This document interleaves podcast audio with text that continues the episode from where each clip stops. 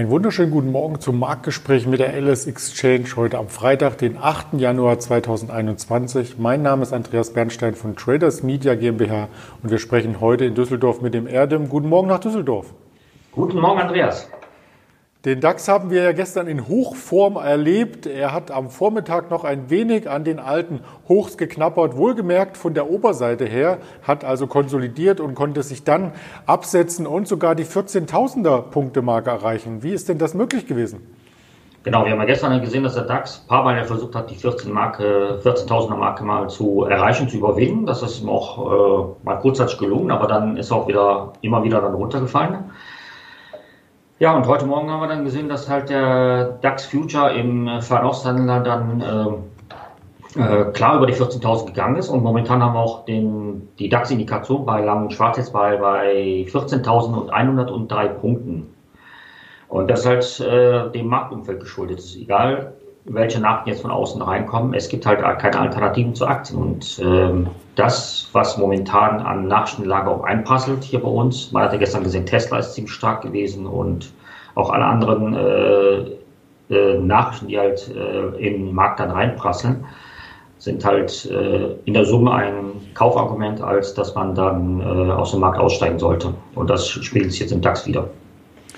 Damit vollzieht äh, die Rallye hier eine Fortsetzung. Das Ganze war in der Präsentation hier noch mit Fragezeichen versehen, aber mit deiner vorbörslichen Indikation kann man ein Ausrufezeichen dahinter setzen. Über 14.100 vorbörslich der DAX und in Amerika beruhigt sich die Lage ja auch ein Stück weit wieder. Donald Trump hat wohl eingelenkt in einem fast dreiminütigen Video und einen Machtwechsel quasi hier ähm, sichergestellt letzten Endes. Und was man noch äh, hören darf, natürlich an Kursrallyes, ist immer wieder die Bitcoin-Rallye. Rallye und die hat auch ein historisches Level erreicht. Wir standen gestern kurzzeitig bei 40.000 US-Dollar. Hättest du das erwartet? Nein, ich hätte das nicht so erwartet, aber ich bin jetzt auch nicht so der, äh, wie soll ich sagen, derjenige, der Bitcoins oder beziehungsweise die ganzen Kryptowährungen dann auch so äh, intensiv verfolgt. Aber sowas bekommt man natürlich mit. Also 40.000 ist natürlich eine Hausnummer bei, beim Bitcoin. Und wenn man gesehen hat, wie halt die Rallye die letzten zwei, drei, vier Wochen dann ja äh, losgegangen ist und mit welcher äh, Wucht das nach oben getragen worden ist, ist es natürlich schon sehr beeindruckend. Und man sieht das ja auch, äh, man hat es auch vorgestern gesehen, als diese ganzen äh, Ausschreitungen waren in Washington. Ähm, da war der Bitcoin-Kurs dann auch äh, eines der, der, der Treiber. Also man hat so den Eindruck, dass Bitcoin mehr oder weniger so eine Art, äh, ja, so, so, so, so eine Risikowährung mittlerweile eingenommen hat. Ob das jetzt immer noch so sein muss, ist natürlich die andere Frage, aber wie gesagt, momentan äh, ist auch von der Anlegersicht her äh, sehr viel positive Stimmung drin. Die Anleger setzen natürlich auch bei positiven Stimmungen auf die neuen News aus der Impfstoffsparte. Also hier ist ja in Deutschland bekannt geworden, dass wir vermutlich zu wenig Impfstoffe haben letzten Endes oder dass die äh, Lieferanten hier nicht nachkommen. Ähm, da gibt es äh, zwei verschiedenste Meldungen, verschiedene Meldungen. Deutschland braucht also mehr Impfstoffe. Das ist auf alle Fälle Fakt. Und da kommt jetzt der Konzern Bayer zu Hilfe und äh, stellt entsprechende Kapazitäten zur Verfügung. Das richtig. Gestern wurde bekannt gegeben, dass halt CureVac und Bayer eine Kooperation eingegangen sind. Wobei Bayer halt seine Expertise im Vertrieb und Zulassung dann mit, mit einbringen will. Die, will. die wollen selber halt keine Komponenten für den Impfstoff selber herstellen. Ähm, CureVac ist einer von den ähm, drei Biotech-Unternehmen, die halt ja auch nach diesem Corona-Impfstoff ja suchen, aber der einzige, der momentan noch keine Zulassung hat. Und vor einiger Zeit haben die auch ja mitgeteilt, dass sie sich dann halt auf Europa fokussieren wollen. Und sobald sie halt ihren Impfstoff dann haben, dann äh, äh auch die äh, beschleunigte Zulassung in Europa äh, äh, stellen wollen. Und dazu holen sich jetzt auch die Hilfe von Bayer. Bei CureVac ist es so, die wollen erstmal keine Zulassung in den USA beantragen, weil sie dann aufgrund dessen, dass sie jetzt äh, etwas verspätet dran sind, sich erstmal auf Europa fokussieren wollen. Und da geht es halt darum, dass man halt äh, 300 Millionen Impfdosen erstmal ja äh, liefern will, obwohl man auch noch in klinischen Tests ist, noch in Studien ist.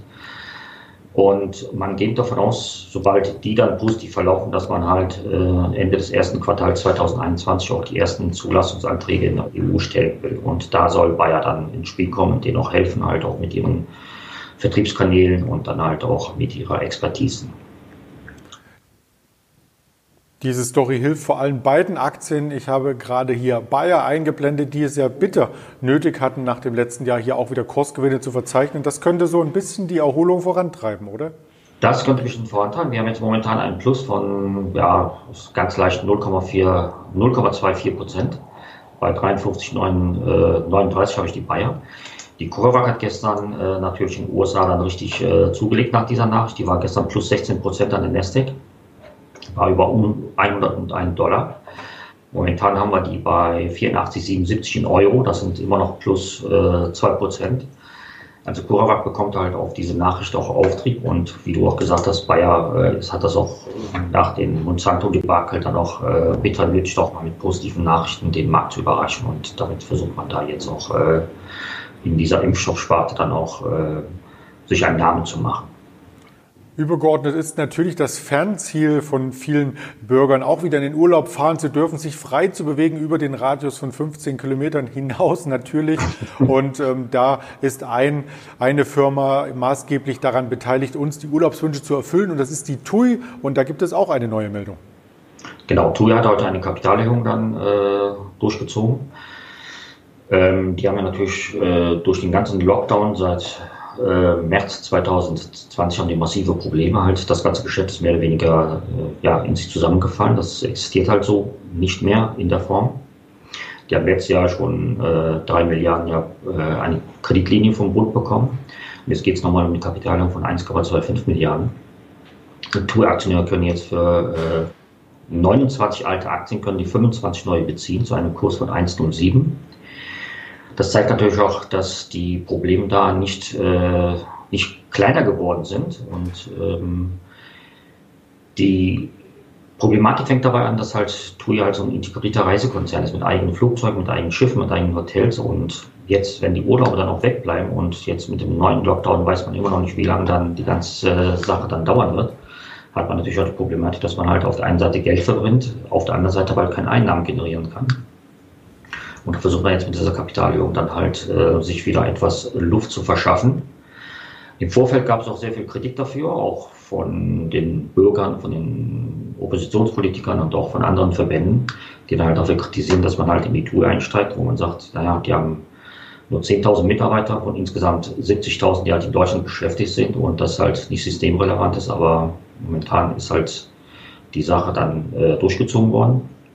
Und jetzt haben wir die Tour-Aktie ungefähr bei 4,4,30 Euro. Ähm, das ist ein Minus von 21,5 Prozent zum gestrigen Schlusskurs. Aber wie gesagt, halt unter der Berücksichtigung, dass halt diese Kapitalierung dann heute noch in den Kurs damit eingepreist wird.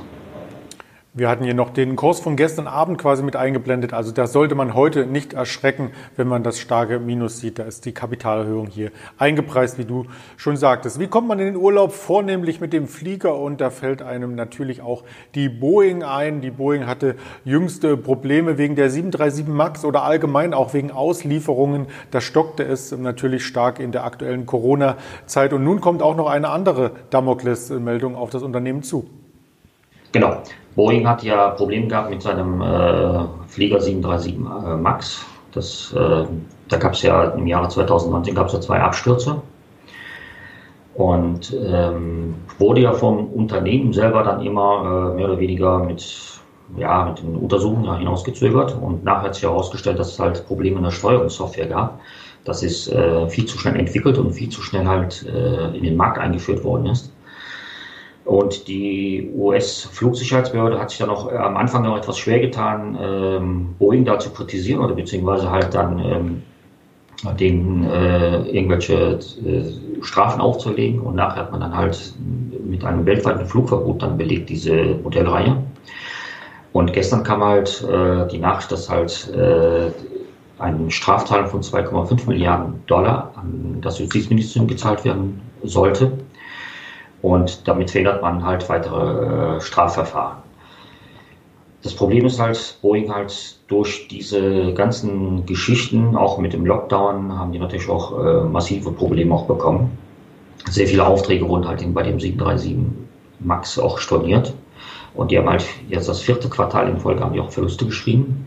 Und die versuchen jetzt natürlich auch die Zahl ihrer Mitarbeiter dann halt zu reduzieren von momentan 160.000 auf 130.000 Ähm, wie gesagt, das ist natürlich jetzt ein Schlussstrich, hilft natürlich auch nicht großartig weiter, wenn man halt dann äh, sieht, dass der Image-Schaden so groß war, dass man am Anfang ja versucht hat, dass halt äh, die ganze Geschichte nicht sauber geklärt hat, nicht sauber mit den Behörden kooperiert hat. Das hat sich jetzt in die Länge gezogen und ähm, jetzt hat man mehr oder weniger versucht, halt mit der Strafzahlung einen Schluss drunter zu ziehen und halt einen Neuanfang zu wagen. Es waren auch die Worte, eine Strategie der Verheimlichung in den US-Medien quasi zu hören. Der Aktienkurs indes hält sich relativ stabil. Der Aktienkurs, der hält sich stabil. Also gestern gab es einen leichten Plus von 0,8 Prozent in Dollar. Gestern bei 212,7 Dollar geschlossen. Heute macht das in, äh, heute rechnen wir in Deutschland mit 172,49, ist auch knapp Prozent im Plus. Also der Aktienkurs äh, spiegelt das wieder, dass man da halt einen, einen Schluss gezogen hat und dass da halt äh, von dieser Seite aus keine größeren äh, Gegenbewegungen mehr zu erwarten sind. Das klingt auf alle Fälle spannend. Ganz lieben Dank erst einmal an dich für diese spannenden Infos zum Morgen und einen erfolgreichen Wochenausklang nach Düsseldorf. Vielen Dank, Andreas. Und gerne können Sie dieses Format noch einmal im Nachgang sich ansehen oder anhören auf Spotify, dieser Apple Podcast, Instagram, Facebook und Twitter. Bleiben Sie gesund und verpassen Sie nicht das Wochenendformat, was es morgen hier wieder gibt auf dem Kanal der Alice Exchange. Bis dahin alles Gute, Ihr Andreas Bernstein von Traders Media GmbH zusammen mit der Alice Exchange.